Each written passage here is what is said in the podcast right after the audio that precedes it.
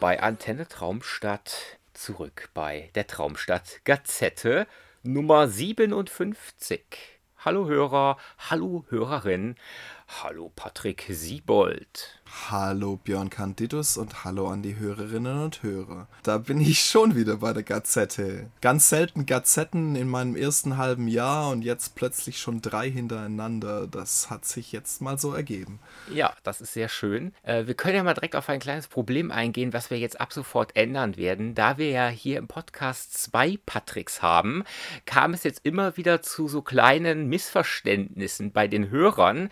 Ist jetzt der eine Patrick der andere, ist der andere andere der eine. Wir werden es jetzt zukünftig immer so machen. Ich meine, bei der Vorstellung hier bei der Gazette oder wenn wir eine Folgenbesprechung machen, dann äh, sage ich ja auch immer deinen Nachnamen. Aber wir machen das jetzt bei der Folgenbeschreibung auch, dass wir immer die Vor- und die Nachnamen dazu schreiben, damit man hier einfach so ein bisschen oder damit ihr äh, als, als Hörer da so auch so ein bisschen äh, den Überblick habt.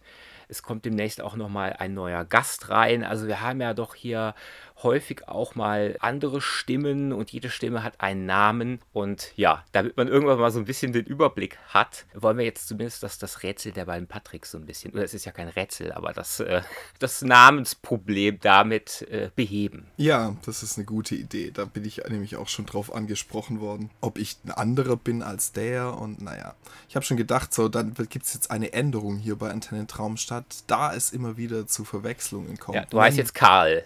Genau, du bist bist jetzt Herbert.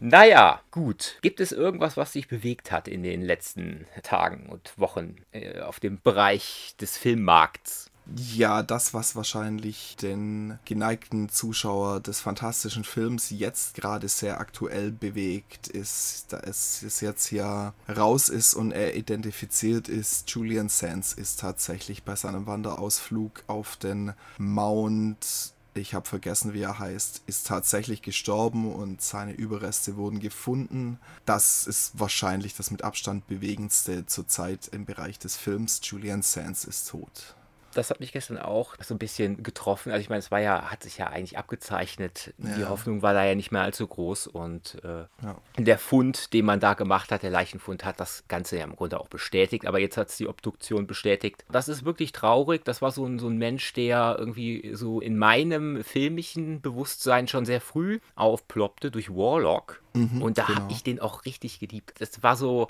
dachte ich mir auch so, ja, so, so ein Warlock, der wäre ich auch gerne. Ja, yeah, genau. Und das ist ja auch so im Bereich des Horrorfilms tatsächlich ein relativ überschaubarer Bereich. Ne? Ich glaube, Warlock ist von 89 oder so. Der kombiniert sehr schön Fantasy mit Horror, wie man das nicht so oft hat. Ja, das stimmt. Hexenmeister-Horror. Ja, aber Julian Sands ist natürlich auch jemand, der auch grundsätzlich dazu tendierte, zumindest in der Zeit, wo er lange Haare hatte, in Filmen aufzutauchen, die auch so ein bisschen, ja, so ein bisschen verschroben waren. Ne? Also in Naked Lunch oder bei Ken Russell, ja. in Gothic hat er mitgespielt. Äh, ja. Hat auch noch diesen Vampirfilm, der war mal, irgendwann hat man den mal hier in der Gazette, äh, A Tale of a Vampire. Und ich meine, ich habe es nicht mehr nachgeguckt, ich bin mir unsicher, aber ich meine, er hätte sogar in einem Remake von The Innocents mitgespielt. Anfang der 90er Jahre, also von Schloss des Schreckens. Ja, das weiß ich leider nicht, ja. Aber tatsächlich, der ist ja in vielen, auch gar nicht so oft, außer Warlock seiner Paraderolle, gar nicht so oft immer als der tragende Charakter, aber doch auch, ja, weil wir es auch schon von Spinnfilmen hatten, in Arachnophobia spielt er ja zumindest den Entdecker der bösen Spinne, er hat ja seinen Stempel auch im Mainstream oft in Nebenrollen hinterlassen und im eher unabhängigen Bereich hat er dann seine Hauptrollen gehabt. Ein, wie ich jetzt in einer Gruppe gelesen habe, für viele sicherlich, also nicht für unser eins, aber für viele sicherlich ein Schauspieler, dessen Gesicht jeder kennt und von denen die wenigsten den Namen wusste. So. Ja, das kann gut sein. Das, äh, er ist ja auch nicht der, der überpopuläre, das ist, ist ganz klar Genau. so, ne? Und man kann den halt auch, oder das Spätwerk ist ja auch sehr abwechslungsreich. Er tauchte überall mal irgendwo da mal auf, auch in Sachen, die habe ich da nicht interessiert. Das habe ich dann so ja. am Rande mitbekommen. Aber so seine Hauptzeit war definitiv die 90er Jahre, finde ich. Mhm. Da hatten wir noch sowas wie Boxing Helle da. Eigentlich ein schlechter Film. Ich habe mir den vor ein paar Jahren nochmal angeguckt, der war wirklich übel. Aber äh, irgendwie ist er trotzdem damit verbunden. Ja, genau. Das ist ein bisschen so eine Art Marco McDowell, nicht ganz so in unsterblichen Filmen verhaftet wie Marco McDowell, aber dann auch von einer Karriere mit Hochs und Tiefs in der Filmqualität ausgestattet. So. Auf jeden Fall. Sollte ich reinstarten ins Programm. Bitte starte rein, Björn. Dann würde ich jetzt mal mit einer Wiedersichtung starten. Eine Wiedersichtung bringe ich ja relativ selten mit. Wiedersichtungen sind meistens eher ein Thema für die Facebook-Seite. Wenn ich dann denke, hier, da möchtest du noch mal was drüber schreiben oder überhaupt mal. Auf diese Wiedersichtung warte ich schon seit zehn Jahren. Die letzte Sichtung war in einem Kino auf einer äh, geschnittenen 35mm Kopie von Asphaltkannibal von 1980 aus einer Zeit, in der ich noch nicht auf der Welt war, also kurz davor, oder äh, gerade geboren bin, also 1981. Und da kamen dann Filme mit solchen klangvollen Titeln wie Nackt und zerfleischt, Lebendig gefressen, Hölle der lebenden Toten oder Ein Zombie hing am Glockenseil. Und aus dieser Periode ist halt auch Asphaltkannibalen Apokalypse Domani von Antonio Margheriti. So, kennst du Asphaltkannibal? Leider nur vom Namen her. Ich glaube, den habe ich nie gesehen. Wenn, dann wäre es äh, lange her und nee, nee, ich glaube, ich kenne den nicht. Dann starte ich mal hier in die Handlung. Als hätte der Vietnamkrieg nicht genug Spuren hinterlassen, werden zwei Veteranen von einem Trauma eingeholt. Charlie und Tom sind nach ihrer Rückkehr aus dem Krieg in der Psychiatrie und scheinen auf einem guten Weg zu sein. Doch der Schein täuscht, denn das kannibalistische Verhalten, was sie in Gefangenschaft an den Tag legten, basiert nicht auf einem Trauma, sondern auf einem Virus, der eine US-Stadt auf den Kopf stellt.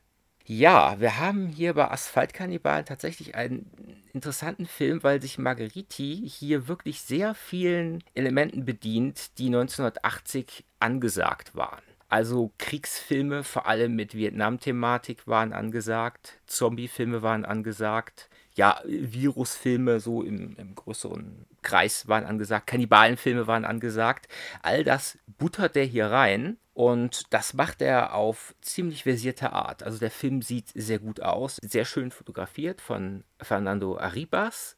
Wir haben einen schönen funky Score von Alessandro Blonksteiner der sagte mir gar nichts. Der Score klingt aber sehr stark nach diesen anderen Filmen, die ich hier gerade eben aufgelistet habe. So eine Mischung aus Funk, und in den Horrorszenen dann auch dementsprechend angepasst. Dann wird es auch richtig spannend und beklemmend. Und was man hier auch sagen muss, Margheriti teilt hier ganz schön aus. Also Menschen fressen Menschenszenen, blutige Schießereien, Menschen, die in Brand gesteckt werden, Menschen, die in Augen ausgedrückt werden.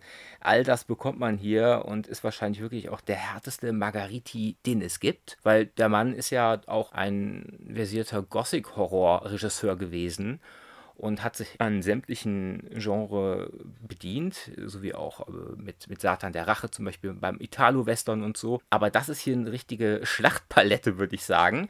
Aber die macht halt auch wirklich Spaß. Vor allem macht sie auch Spaß aufgrund der Besetzung. Wir haben hier John Saxon, den kennen wir natürlich als, ähm, als Nancy's Vater aus Nightmare on Elm Street. Den kennen wir auch von Argento, von Tenebrae und den kennen wir auch aus gefühlt tausend anderen Filmen aus dem US-Kino wie auch aus dem italienischen Kino. Äh, also John Saxon ist eigentlich überall zu Hause gewesen. Dann haben wir hier Elizabeth Turner, der ihre Filmografie ist nicht ganz so groß, ist aber bei Fulci die sieben schwarzen Noten aufgeploppt. Und dann haben wir den wunderbaren Giovanni Lombardo Radice. Den kennen wir zum Beispiel aus Der Schlitzer oder Cannibal Ferox oder aus Ein Zombie hing am Glockenseil. Der heißt hier auch noch Charles Charlie Bukowski. Prost. Ja, zum Wohl, genau. Also, was hier auch ganz toll ist, ist das US-Setting. Ja, also wir haben ja eine, eine italienisch-spanische Produktion, aber zu dieser Zeit hat man ja gerne in Amerika gedreht, also die Italiener. Äh, das haben wir immer wieder New York Ripper oder in äh, hier die Geisterstadt der Zombies, ein Zombie am Glockenseil, alles US-Settings. Und so ist das hier auch. Ich bin mir gerade nicht genau sicher, wo man hier gedreht hat. Aber äh, es war jetzt nicht New York, ist ein bisschen kleiner gewesen. Der Film bietet so ein bisschen Großstadtkulisse, aber er bietet auch so, ja, wie sagt man, so kleine Siedlungen und Kanalisationen. Also der Film ist ständig in Bewegung, der wechselt auch mal immer so ein bisschen, kriegt dann so Zeitsprünge, so Backflash aus Vietnam Also der tritt schon deutlich hier aufs Gaspedal. Da gibt es sehr wenig Langeweile.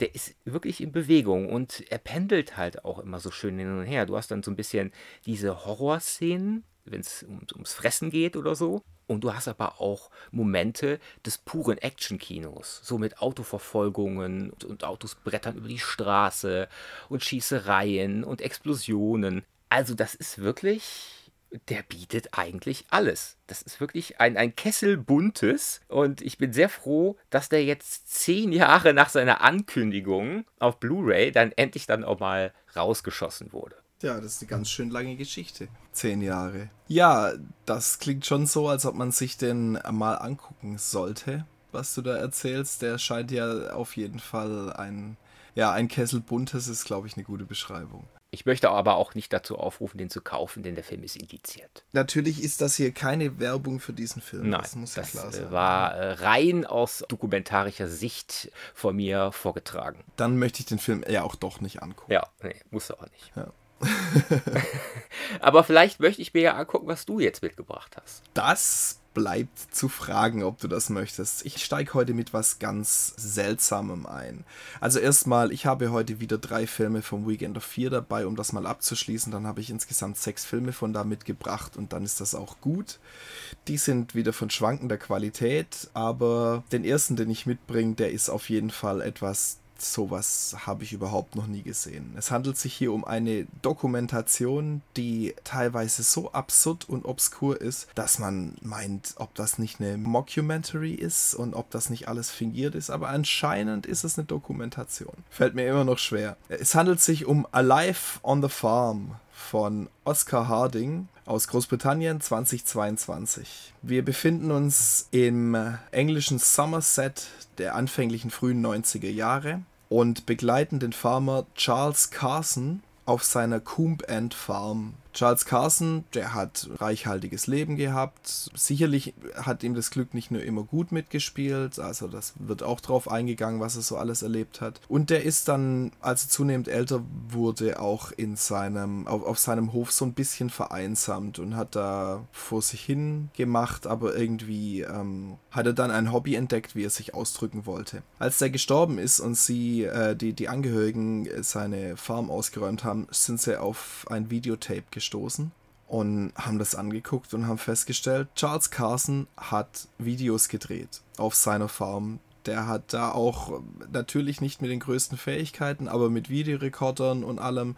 Der hat die Dinger geschnitten, der hat sich Gedanken gemacht, was er aufnehmen könnte, der hat versucht, sein Farmleben darzustellen.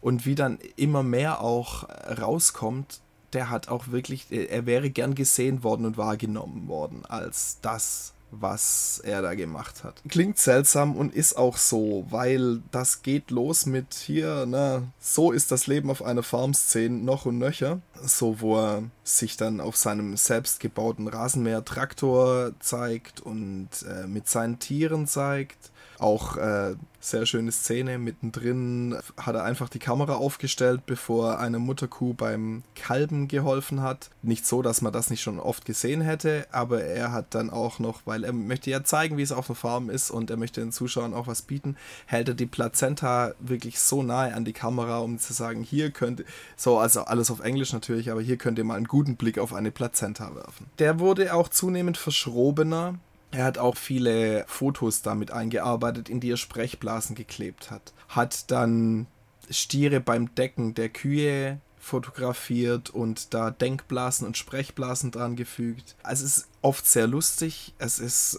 manchmal sehr traurig und es ist manchmal am Rande der Verstörung. Er hat seine tote Mutter da noch, äh, als sie gestorben ist, in ihrem Lieblingsstuhl an verschiedene Stellen der Farm gesetzt und mit Sprechblasen versehen gezeigt, wie sie sich von der Farm und den Tieren verabschiedet. Und im späteren Leben hat er auch angefangen, aus Pappe oder Holz Skelette auszusägen, die er auf seine Gerätschaften, auf seine Traktoren und so äh, geschnallt hat, die rumfahren hat lassen und da auch kleinere Action-Szenen gedreht hat mit denen. Das Ganze ist so eigen, dass er erstens auf mehreren kleineren Filmfestivals schon Preise eingeheimst hat. Auf dem Weekend of Fear hat es leider nur für Platz 3 gereicht. Er war auf jeden Fall ein Highlight für mich. Und man sieht das und man möchte wirklich nicht glauben, dass das real ist oder dass das ein ganz seltsamer, also ein Mensch mit sehr seltsamem englischen Humor fingiert hat. Man findet aber wirklich nur Dinge, dass das dann wohl echt ist. Mal schauen, ob der bei uns irgendwie irgendwann verfügbar wird. Ich mag es hoffen, ich mag es mir vorstellen. Das Ganze ist auch durchzogen dann von Kommentaren von erstens den Leuten, die den Stoff entdeckt haben, die es zum Film gemacht haben, verschiedene Dokumentarfilme, so kleinere und eben auch Leuten aus dem Dorf, die da interviewt werden. Und das Ganze fügt sich zusammen zu einem Schauerlebnis, wie ich es selten oder eigentlich noch gar nicht gesehen habe. So komisch er ist, es ist ein totaler Feel-Good-Film. Es ist das Zeugnis eines im Alter einsamen Menschen und es ist Zeugnis eines Lebens auf einer Farm, wenn man noch ein Hobby nebenher haben will, das ausgerechnet die Filmerei ist. Wenn der verfügbar wird, kann ich nur wärmstens empfehlen, den anzugucken. Alive on the Farm, den Trailer könnt ihr euch sicherlich auf YouTube auch anschauen als du von der toten Mutter anfingst, hatte ich schon irgendwie gleich das Bild davon, dass ich irgendwie so eine Fliege auf seine Hand setzen könnte. Aber das passiert ja wahrscheinlich ständig. wahrscheinlich ist das so. Aufgrund von solchen Dingen haben auch Leute im Kommentar natürlich sehr richtig gesagt, so manchmal guckt man das an und kriegt so ein bisschen Ed Gein-Assoziationen und so. Es ist ein offensichtlich sehr lieber Mensch mit einem bisschen schrägen Humor der auch auf eigene Weise mit Verlust und solchen Dingen umgegangen ist. Klingt auf jeden Fall interessant, klingt wie etwas, was man nicht alle Tage sieht. Von daher ist das schon mal gut. Allerdings. Ja, hau nochmal die Titel raus. Alive on the Farm, Großbritannien 22, Regie Oscar Harding. Was hast du denn jetzt noch so mitgebracht? Jetzt habe ich einen Film mitgebracht, der steht seit zehn Jahren, stand er hier im Regal, ungesehen und irgendwie hatte ich Bock auf Charles Bronson, ich hatte Bock auf Abenteuer, ich hatte Bock auf irgendwie was mit Meer und Insel oder Küste oder irgendwie und dachte mir, heute ist der Tag für Cabo Blanco eine US-Produktion, laut diverser Quellen eine US-mexikanische Co-Produktion, vermutlich weil hier auch in Mexiko gedreht wurde. Also äh, Mexiko wurde hier als Peru verkauft, um das schon mal zu sagen. Da ich weder in Mexiko noch in Peru live vor Ort war, äh, habe ich das auch einfach mal geschluckt. Von daher egal. Im Jahre 1948 suchen unterschiedliche Leute nach einem Schiff Wrack, auf dem von Nazis geraubtes Gold versteckt sein soll. Als sich jemand dem Schatz nähert, wird der Glückliche zum Unglücklichen und wird bei einer Detonation getötet. Der Barbesitzer Giff Hoyt glaubt jedoch nicht an einen Unfall. Ja, Regisseur J. Lee Thompson hat diesen Film hier gedreht. J. Lee Thompson hat zum Beispiel Filme wie Die Kanonen von Navarone gedreht, 1961. Aber der hat auch Filme wie Eroberung vom Planet der Affen gedreht, 1972. Und er schickt hier Charles Bronson in ein Abenteuerdrama, was rein visuell auf jeden Fall Zucker ist. Also das fand ich direkt, als ich den Film reingetan habe. Wir, wir steuern hier direkt auf so eine Küste zu, schönes blaues Meer. Es war direkt die Urlaubs-Sommer-Abenteuerstimmung, die ich haben wollte. Und äh, das bekommt man ja auch eigentlich die ganze Zeit über. Also das ist wirklich toll gemacht und der ist auch so schön ausgeleuchtet, der Film. Aber das Schöne ist natürlich nicht das Einzige, an dem man sich hier laben sollte. Man sollte sich natürlich auch an einen spannenden Film irgendwie richten.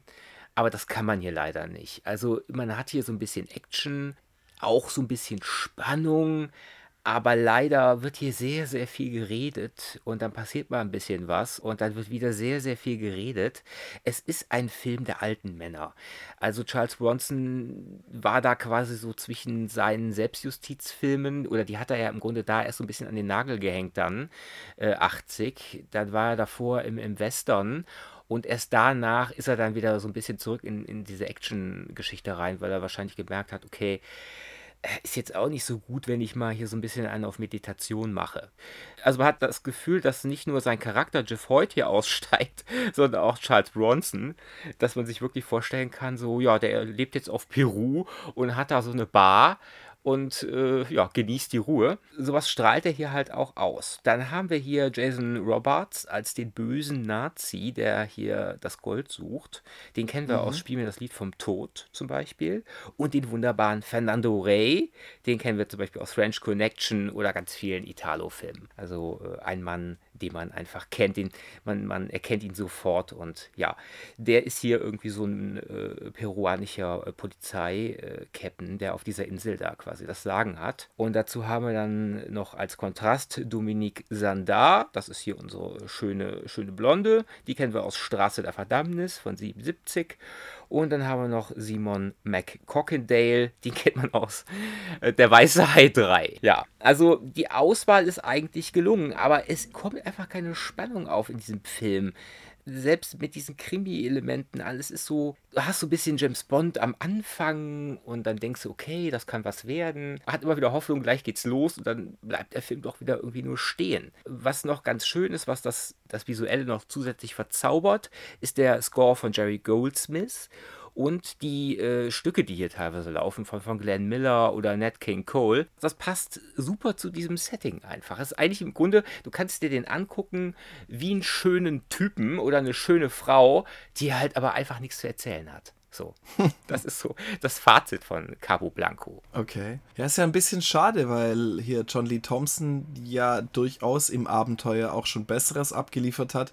Gut, streitbar, ob das wirklich besser ist, da scheiden sich ja auch die Geister dran, aber der hat ja auch den ersten Chamberlain Quartermain gedreht den King Solomon's Mines, ja, ja. der ja meiner Meinung nach immer noch, als, auch wenn er ein bisschen, das ist ja schon ein bisschen eher die etwas ärmere Fassung eines Indiana Jones Films oder so, aber super Film finde ich nach wie vor.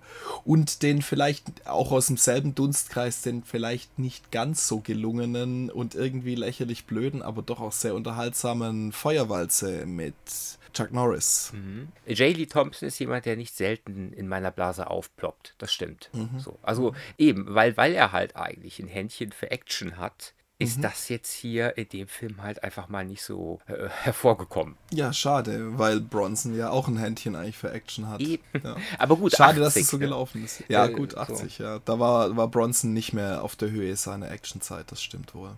Ja, und äh, hier Robots, da habe ich immer die Assoziation, dass, wenn ich mich jetzt nicht völlig irre, falls ich jetzt Käse rede, hackt's in irgendwelche Kommentare auf einschlägigen sozialen Netzwerken. Aber ich glaube, der war ursprünglich vorgesehen für Fitzcarraldo in Werner Herzogs Fitzcarraldo. Das kam dann aber nicht zustande. Also den weißen Hut und den Anzug hat man ihm dann aber gelassen. Ja, alles klar, hat er mitgenommen in die Produktion. ja, ja, er ist halt auch so dieser typische Alt-Nazi oder ja, 48. Ja. Er ist halt ein Nazi. Ne? Ja, so. ja, schon. Also von daher. Und das Thema so Nazi-Gold und so, das ist ja jetzt auch nichts Neues. Also da gab es so viele Filme, die das schon zum Thema hatten. Naja. Ja, schön muss ich dann doch nicht gucken, auch wenn das erstmal ganz interessant klang. Nee, aber was ich noch sagen wollte, lustig war, weil dieses Mediabook, das ist noch älter als zehn Jahre. Und das ist eins der ersten Mediabooks. Und das hat schon diesen, wie sagt man, Lack. Also wenn du so ein mattes Mediabook hast, in dem gewisse Elemente halt einfach ah, glänzend sind. Ne, genau. Mhm. Und mhm. das ist ja das, was dir heute so als der, der geile heiße Scheiß noch zusätzlich verkauft wird. Ne? Also wenn es nicht wattiert ist, dann hat es eine Lackprägung. Ja, und da musste ja, ich wirklich genau. lachen vor ein paar Tagen, als ich das Ding da rauszog und dachte mir so, Moment, mattes Mediabook und dann teilweise äh, mit Lack. Das ist doch damals aus der Zukunft zu mir gekommen. Ja, vermutlich. das ist eigentlich erst 2019 erschienen und du hast es bei der Zukunft bestellt. Gut, wie geht's bei dir weiter? Bei mir geht's weiter mit dem Festivalgewinner vom Weekend of Fear. Das ist Winnie the Pooh, Master of Puppets nicht zu verwechseln mit dem Winnie Pooh oder Winnie the Pooh, der jetzt erst auch neu lief, auch wenn der genauso neu ist. Dieser Blood and Honey, der ja auch ziemlich verrissen wird. Ich weiß nicht, ob es dann, wenn der mal erscheint, wirklich, weil das war noch eine Rohfassung, da haben sie teilweise noch äh, Sachen live eingesprochen, damit sie den Film zeigen konnte, weil eine Tonspur von einem, einem bestimmten Charakter nicht fertig geworden ist. Haben sie aber gut gemacht, hat man nicht gemerkt. Auf jeden Fall wird dem vielleicht auch so gehen. Winnie the Pooh Master of Puppets ist der neue Film von Timo Rose, dem einen oder anderen vielleicht ein Begriff, weil der sich ja schon vor, keine Ahnung, 23, 24, 25 Jahren begonnen hat, im deutschen Independent Horror einen Namen zu machen. Der hat dann auch, viel wird es nicht sagen, aber der hat dann auch eben so Dinge gedreht wie Barricade, Team Großes Beast, Space Wolf, so richtig schön goriges Zeug eben. Ah, Game Over ist, glaube ich, ein ziemlich bekannter von ihm. Das ist sein Neuling. Als Darsteller hatte diesmal Dina unverzagt als Maddie, die ist äh, in der einen oder anderen Independent-Produktion schon aufgetaucht und im TV zum Beispiel in Soko Hamburg, Die Pfefferkörner dieser Kinderserie und Not Not Mod, das habe ich erst irgendwo letzt gesehen, also so Fernsehproduktion eben, äh, ist sie aufgetaucht. Simon Carrison, ein Briten, der spielt hier Mike Donovan. Der hat sowohl in Deutschland als auch international äh, schon gespielt. In Deutschland eben in Kino Sachen wie Deutschstunde oder im Fernsehen eine Serie, die mir gar nichts sagt, Sarah Chor und Notruf Hafenkante, die kennt man natürlich wieder. Aber in Kleinstrollen dann zum Beispiel auch schon äh, in Fantastische Tierwesen aufgetaucht oder in Peaky Blinders. Genau, die spielen hier die beiden Hauptrollen. Das Interessante ist, da haben sie jetzt erst den Titel rausgelassen und da hat es auch ein bisschen Bewandtnis damit der zweite Arbeitstitel, als der schon Winnie the Pooh hieß, hieß er Winnie the Pooh Blood and Thunder als Arbeitstitel. Das war wahrscheinlich an diesen Blood and Honey angelehnt. Ursprünglich sollte dieser Film Fucky heißen. Aber die Rechte für Winnie the Pooh sind jetzt ausgelaufen. Und wie Timo Rose, der war auch vor Ort, verraten hat, sind wahrscheinlich noch mindestens drei, vier andere Winnie the Pooh-Produktionen gerade in Arbeit, weil man keine Lizenzen mehr dafür zahlen muss für Winnie Pooh. Plus 20 von Asylum. Ja, das ist durchaus zu erwarten. Sci-Fi Channel Asylum, das, es ist zu erwarten, dass Winnie the Pooh in nächster Zeit öfter mal auf der Leinwand aufkreuzen wird. Der Originaltitel, den er zuerst hatte, war eben Fucky und der zieht sich da auch noch durch. Es ist ein bisschen schwierig, da jetzt zu sagen, worum es wirklich geht. Es war eh nicht so ganz mein Film, aber ich kann da schon durchaus erkennen, warum der auch äh, sehr gut angenommen wurde. Es geht um Maddie, so eine kaputte, dem Alkohol zugewandte junge Frau und Mike Donovan, so ein älterer Typ, und die wissen, oder die Maddie stellt es fest und der Mike weiß schon davon, es geht um eine mörderische Entität, die Fucky genannt wird und die sitzt oder ist erst, ja, also am Ende haben wir einen Teddybär, der hier Morde begeht. Das ist auch ganz nett gemacht, so von den, es sind alles praktische, oder allergrößten Teil praktische Effekte, der bewegt sich da ganz lustig und so, das ist ganz cool gemacht. Und der Film ist ganz interessant, weil er sich auf der einen Seite sehr ernst nimmt, auf der anderen Seite sich mit Einblendungen und Stills immer wieder Meta-Kommentare gönnt, die dem Ganzen so einen sehr poppigen Unterton geben. Und das ist schon irgendwie durchaus anguckbar und man hat so auch Gründe, sich zu fragen, ah, was soll das jetzt und so und bietet einiges für den, den Gorehound und er bietet auch was für den, der so ein bisschen Terrorkino haben will, so mit in engen Räumen verfolgt und Mord und Deckung und so. Also der ist solide inszeniert durchaus. Wie gesagt, er war nicht ganz meins, aber er hat den Publikumspreis auf dem Weekend of 4 abgeräumt, also sollte der erstmal für sich selber sprechen. Es ist natürlich die Frage, wann der bei uns erscheint, weil vielleicht weiß der geneigte Hörer, es, es ist ja bei den deutschen Independent Horror Produktionen sehr oft so, dass sie eben, wenn dann nur ein sehr gekürztes deutsches Release kriegen oder eben gar keins und man ins europäische Ausland oder ins noch weiter gefasste Ausland greifen muss. Winnie the Pooh, Master of Puppets, der zweite Eintrag, der aufkommenden Winnie Pooh-Welle. Ja, weiß nicht, was ich davon halten soll. Ich habe mich nach denen ich wirklich auch äh, eigentlich nur so Negatives in, in meiner Blase so gehört habe über diesen anderen Winnie the Pooh oder Winnie Pooh ja. oder wie auch immer er heißen mag, schon, also ich habe das für mich direkt eigentlich auch abgeschrieben. Ich habe aber auch überhaupt nichts für den Original Winnie Pooh übrig. Also der ist komischerweise komplett in meinem Leben an mir vorbei. Ich hatte da keine Verbindung in meiner Kindheit, in meiner Jugend und äh, im Erwachsensein schon mal gar nicht. Von daher ich kann da gar nichts zu sagen. Ja, geht mir ganz genauso. Ich habe auch überhaupt nichts für Winnie Pooh übrig. Ich war tatsächlich in dem Film, weil mich auch interessiert hat, was Timo Rose denn heute so dreht. Aha. Und ja, weil ich auch wissen wollte, wie der mit dem Thema umgeht. Und man merkt hier schon, Winnie Pooh ist hier ein bisschen Seller-Titel und man merkt, dass der Film auch ganz anders geheißen hätte und ganz anders geplant wäre und es aber zufälligerweise einfach mit dem Bären, entweder zufälligerweise oder doch auch im Nachhinein in der Post-Production mit dem Bären geplant gepasst hat, dass man den auch Winnie Pooh nennt. Den hätte man nicht mehr Winnie Pooh nennen müssen. Und wie gesagt, wenn es speziell um der andere Winnie Pooh, habe ich auch nur Schlechtes gehört, ist aber eigentlich auch ganz egal. Auch wenn ich Gutes gehört hätte, hätte der mich auch nicht groß interessiert, weil ich einfach auch nichts mit Winnie Pooh am Hut habe. Ja. ja, vielleicht dreht mal jemand einen Film über Gargamel. Ja, wenn die Rechte auslaufen. Ja. Gargamel am Ende seines Lebens drogenabhängig und. Nur noch ein Haar um Kopf. Oder sein Doppelleben in der Nacht als Darkamel. Gut. So viel zum Winnie Pooh. Erinnerst du dich noch an unsere Unterhaltung neulich, in der du sagtest, dass Umberto Lenzi ja jetzt nicht so viele gute Filme gedreht hat, weil du ja auch nicht so viele kennst? Du willst es mir reindrücken, dass ich das gesagt habe. Du hast aber schon aus diesem Gespräch rausgehört, dass ich einfach ein bisschen Hass auf Umberto Lenzi habe, weil der einfach für mich wie kaum ein anderer für Tierquälereien steht. Ja, ja, aber ich sag mal so, da stehen dann, da sind dann diese beiden Filme und ich weiß. Äh, stehen dann gegenüber von äh, ja knapp 70 anderen Filmen. Ich gebe zu, meine Einstellung Umberto Lenzi gegenüber ist nicht gerecht. genau. Ich habe mir jetzt mal gedacht, äh, also ich wollte dich, äh, also überzeugen davon kann man mhm. einen natürlich auch nur, wenn man sich die Filme mal angeguckt hat.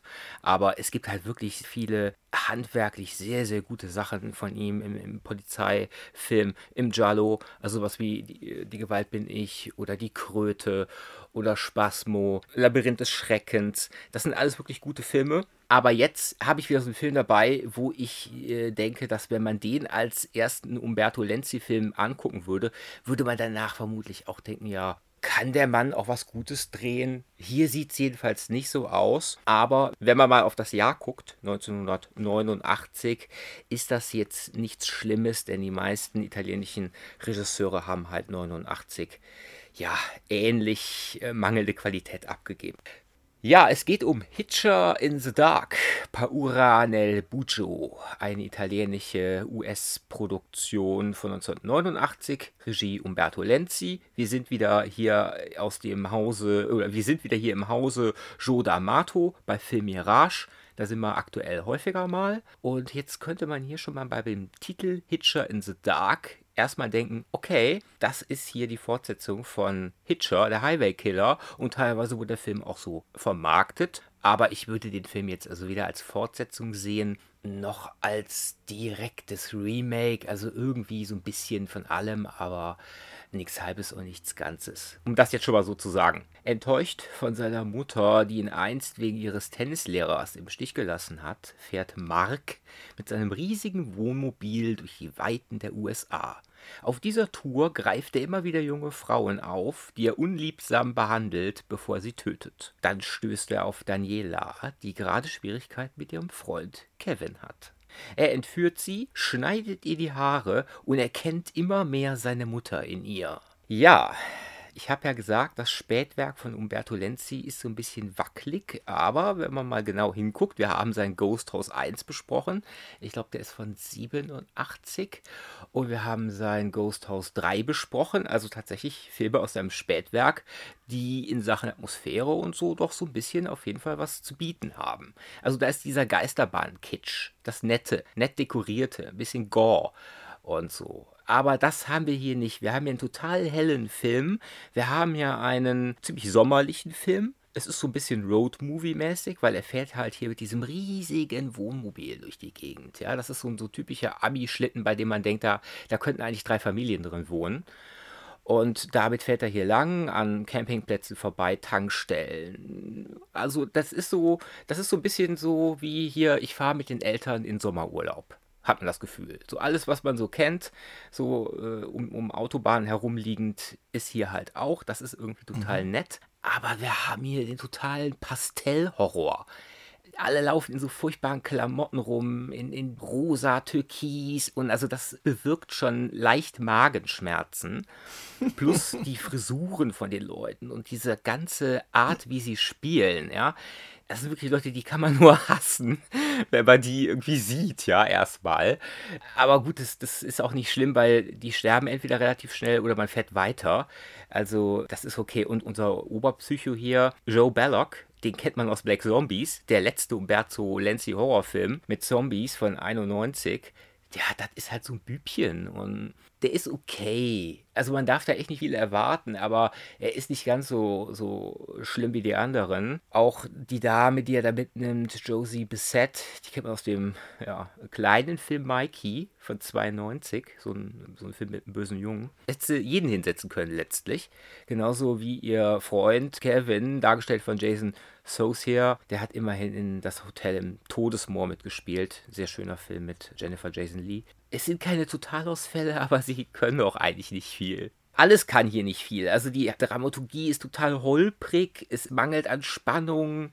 Ähm, ja, die Atmosphäre, die da ist, ist im Grunde durch Zufall entstanden, weil es die Sets so zugelassen haben. Dieser ganze sommerliche Anstrich, ne, da hat man halt einfach gedacht, hier, wir nutzen mal das schöne Wetter und äh, das alles, was so da ist, da brauchte man nicht viel tun.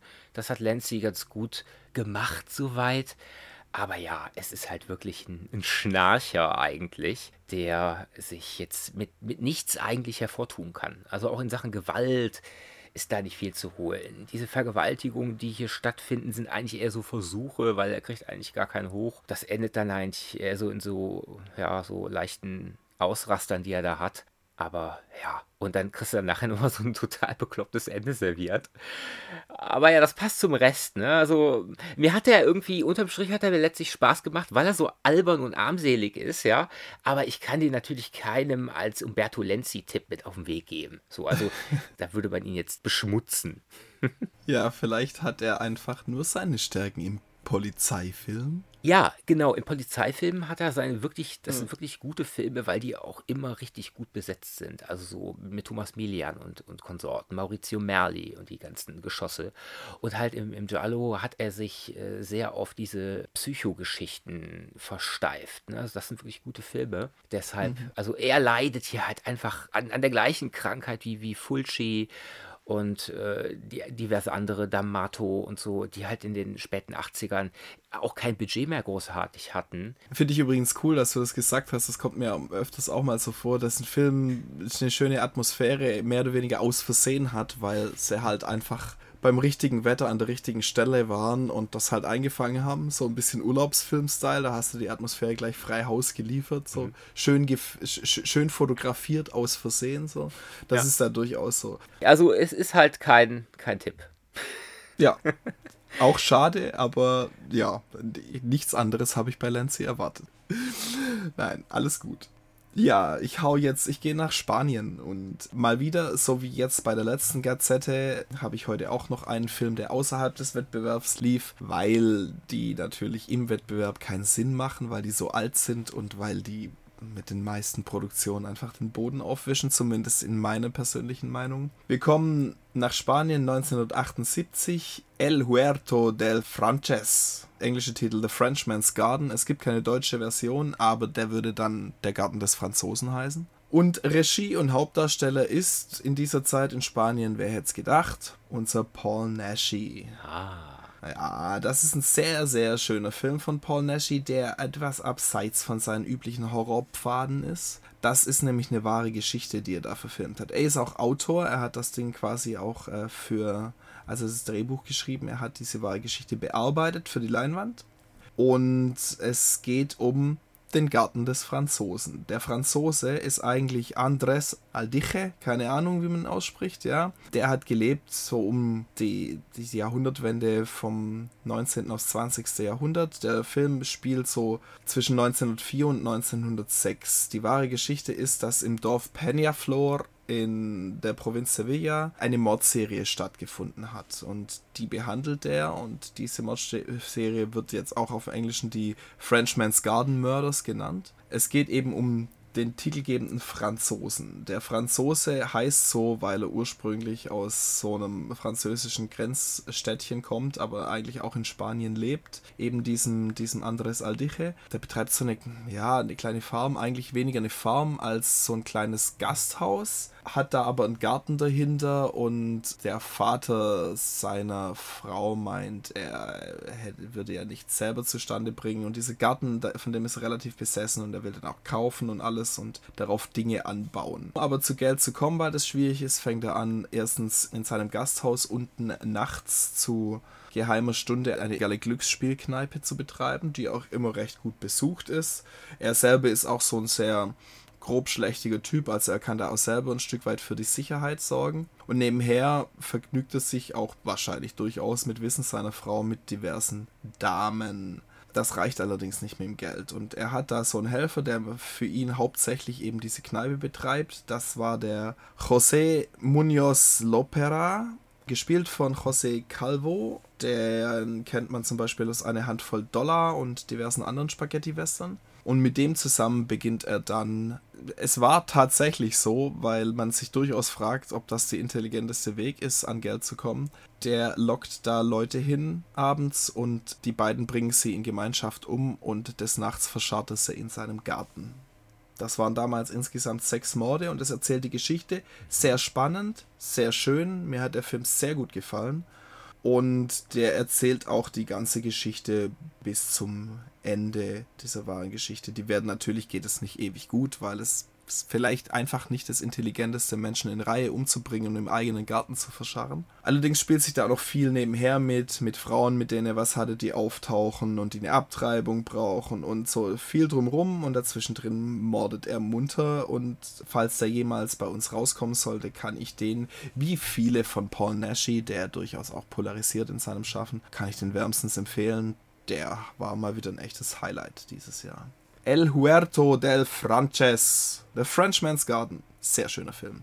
Vielleicht kommt ja Subkultur doch nochmal um die Ecke und die bringen nochmal eine zweite Box. Das wäre wünschenswert, denn es gibt ja definitiv noch richtig viel Material da von, dem, von unserem geliebten Spanier. Vieles nicht zu uns gekommen. Genau, das war der Garten des Franzosen. Ich bleibe jetzt fast da, wo ich eben auch war, so ein bisschen, aber viel, viel besser. Ich war mal wieder richtig begeistert von, ja, ich sag mal, es würde schon so unter Backwood Horror, ja, Backwood Thriller, jedenfalls Backwood Genre, wie auch immer, ja. Im Hinterwald kann ja viel passieren. Kann es auch Komödien geben, so ist es ja nicht, ne? Aber Shallow Grave, Reise in die Hölle, ist mitnichten eine Komödie. Ein Film von 1987, eine US-Produktion von Richard Stiles. Die vier Studentinnen Sue, Patty, Rose und Cindy sind auf dem Weg nach Florida. Wie es der Zufall will, beobachtet eins der Mädels die Ermordung einer Frau durch einen Sheriff. Und dieser ist fortan hinter den Damen her. Willkommen in der Welt der Rednecks, willkommen in der Welt der Hinterwäldler, denn in dieser Welt sind wir hier ganz tief. Wir haben hier so kleine Landstraßen mit ja, diesen Trucker-Kneipen. Richtung Florida sind wir unterwegs und haben hier erstmal so Damen. Also ich sag mal so, die ersten 30 Minuten von dem Film sind wirklich schlimm. Da hat man auch das Gefühl so, man neigt so ein bisschen dazu, gleich abzuschalten. Weil diese vier Mädels, ja, die sind so anstrengend und nervig und überzeichnet dargestellt. Ganz furchtbar. Also man hat wirklich das Gefühl, man ist jetzt hier so im nächsten Teenie-Slasher aber dann macht der Film nach 30 Minuten dann wirklich eine Wendung, wenn, wenn hier dieser Mord an der Frau beobachtet wird. Und dann haben wir hier diesen Sheriff Dean, dargestellt von Tony March. Den kennt man aus Filmen wie Ghoulies 4. So, also nichts Besonderes. Ich habe auch in seiner Filmografie nichts anderes gefunden, wo ich dachte so, ah ja, ja, daher kennt man ihn.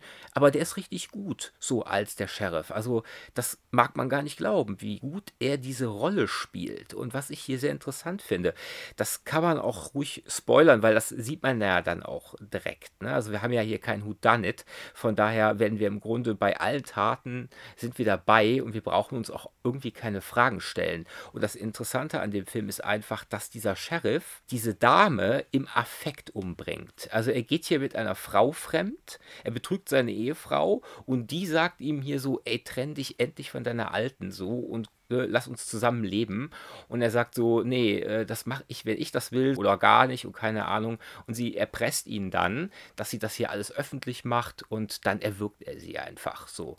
Dann kriegt er aber mit, dass er dabei beobachtet wird. Das heißt, für ihn ist jetzt ganz klar, er muss alle umbringen, die irgendwas von diesem Mord wissen. Und deshalb haben wir hier keinen Leatherface, der irgendwie nur bekloppt im Kopf ist, oder keinen wasserköpfigen Mutanten oder irgendeinen sabbernden Spinner, sondern einfach einen Kopf, der die Kontrolle verliert über seine Taten. Und so haben wir hier so ein Katz-und-Maus-Spiel zwischen ja, Autoverfolgungsjagden, zwischen mal auch im Knast einsitzen, weil er ist ja nicht der einzige Sheriff da im Dorf. Also er schafft es schon, die Leute so weit zu manipulieren, dass sie ihm glauben. Und die beiden Mädels, die dann noch übrig sind, sage ich jetzt mal, werden im Grunde auch noch so als Täterinnen dargestellt, äh, die irgendwas verbrochen haben. Ganz hm. komisch. Also es gibt hier einige Wendungen und nette Dinge. Mhm. Also dieser Kleinstadtkosmos ist dabei. Dieses ganze Südstaaten-Setting ist irgendwie sehr angenehm mal zu sehen. Diese unangenehmen Kerle da in ihrer komischen Welt. Mhm. Also der hat mich echt überzeugt. Wie gesagt, 30 Minuten braucht er, aber dann geht da eigentlich die Post ab. Wenn man mal am Muttertag keine Lust auf tödliche Ferien hat, würde ich sagen. Denn Muttertag ploppt hier ein bisschen auf. Mhm. So, die Konstellation der Damen, die dann da alle irgendwie Schreckliches erleben und dann aber auch zurückschlagen wollen oder tun. Und der wunderbare Film Tödliche Ferien, der ja ein sehr stiller Vertreter ist von 1970, wo zwei Engländerinnen mit dem Fahrrad nach Frankreich fahren, der ist auch irgendwie mir in den Sinn gekommen. Ein sehr, sehr ruhiger Vertreter, der ja schon so kleine TCM Vorankündigungen, könnte man sagen. Aha. Erscheint demnächst von Camera Obscura als kleiner Hinweis. Tödliche ah, Ferien. Ah, sehr schön. Und Soon the Darkness ist der Originaltitel. Oh, ist ein sehr schöner Originaltitel. Ja, ein wirklich sehr schöner Film. Und Shallow Grave ist auch ein sehr schöner Film. Ich habe von dem tatsächlich äh, vorher nie gehört. Vielleicht mhm. mal irgendwas gelesen, aber wieder vergessen und keine Ahnung. Tauchte jetzt auf auf Blu-ray und da dachte ich mir, gut, das klingt alles, als äh, wäre das ein Film für mich und er war es in der Tat. Ja, das klingt tatsächlich auch nach einem Film, der mir Spaß machen könnte. Er klingt tatsächlich mehr nach Thriller als mhm. nach Horror. Ist es auch. Auf jeden Fall, genau ja, das klingt alles sehr spannend und, und nach was, das ich mir auch äh, vielleicht mal angucken sollte. Und hier ist auch nichts aus Zufall schön. Also der Film ist ja. wirklich toll fotografiert und auch die mhm. Farben mhm. im Wald. Also das ist wirklich äh, ein Film für die Augen nebenbei noch. Und mhm. ähm, der Regisseur Richard Stiles hat davor und danach eigentlich überhaupt nichts Erwähnenswertes. Also das war so Sache, wo ich dachte so, okay, sieht jetzt äh, nicht gerade einladend aus. Ja, kann sein, dass er da irgendwie seine Chance hatte und gut budgetiert wurde und alles richtig gemacht hat und das Ding halt trotzdem gefloppt ist und dann hat er halt keine mehr gekriegt. Ne? Hm, mag sein. Naja, Gut, also von meiner Seite war es das. Der Sack ist leer. Ja, von meiner Seite auch, da ich die Weekend of Fear Geschichte hatte. Ich könnte noch kurz erzählen von einer weiteren Dokumentation, die da lief. Die habe ich jetzt bewusst außen vor gelassen. Die ist ganz interessant. Habe ich die schon erwähnt letztes Mal? Ich weiß es gar nicht. Eine äh, Dokumentation über das russische Underground Splatter und Gore Kino. Die Horrible Movie heißt dieser Film von Maxim Poltavchenko. Will ich jetzt gar nicht zu viel drüber reden. Das ist ein sehr, das ist eigentlich fast ein reiner Interviewfilm, durchsetzt mit kleinen Hinterhof-Splatter-Dingern. Das ist eine sehr interessante Geschichte, nur dass ich den hier mal erwähnt habe, wenn der irgendwie mal verfügbar irgendwo zu sehen sein soll. Horrible Movie heißt diese Dokumentation und die äh, gibt interessante Einblicke in den russischen Underground-Hinterhof. Splatterfilm, falls da Interesse dran besteht. Mehr möchte ich dazu auch gar nicht sagen. Damit habe ich das Thema Weekend of Fear für dieses Jahr abgeschlossen. Okay, bis zum nächsten Mal bei Antenne Traumstadt. Genau, einen schönen Abend alle oder was auch immer ihr für eine Tageszeit wählt, um das hier anzuhören.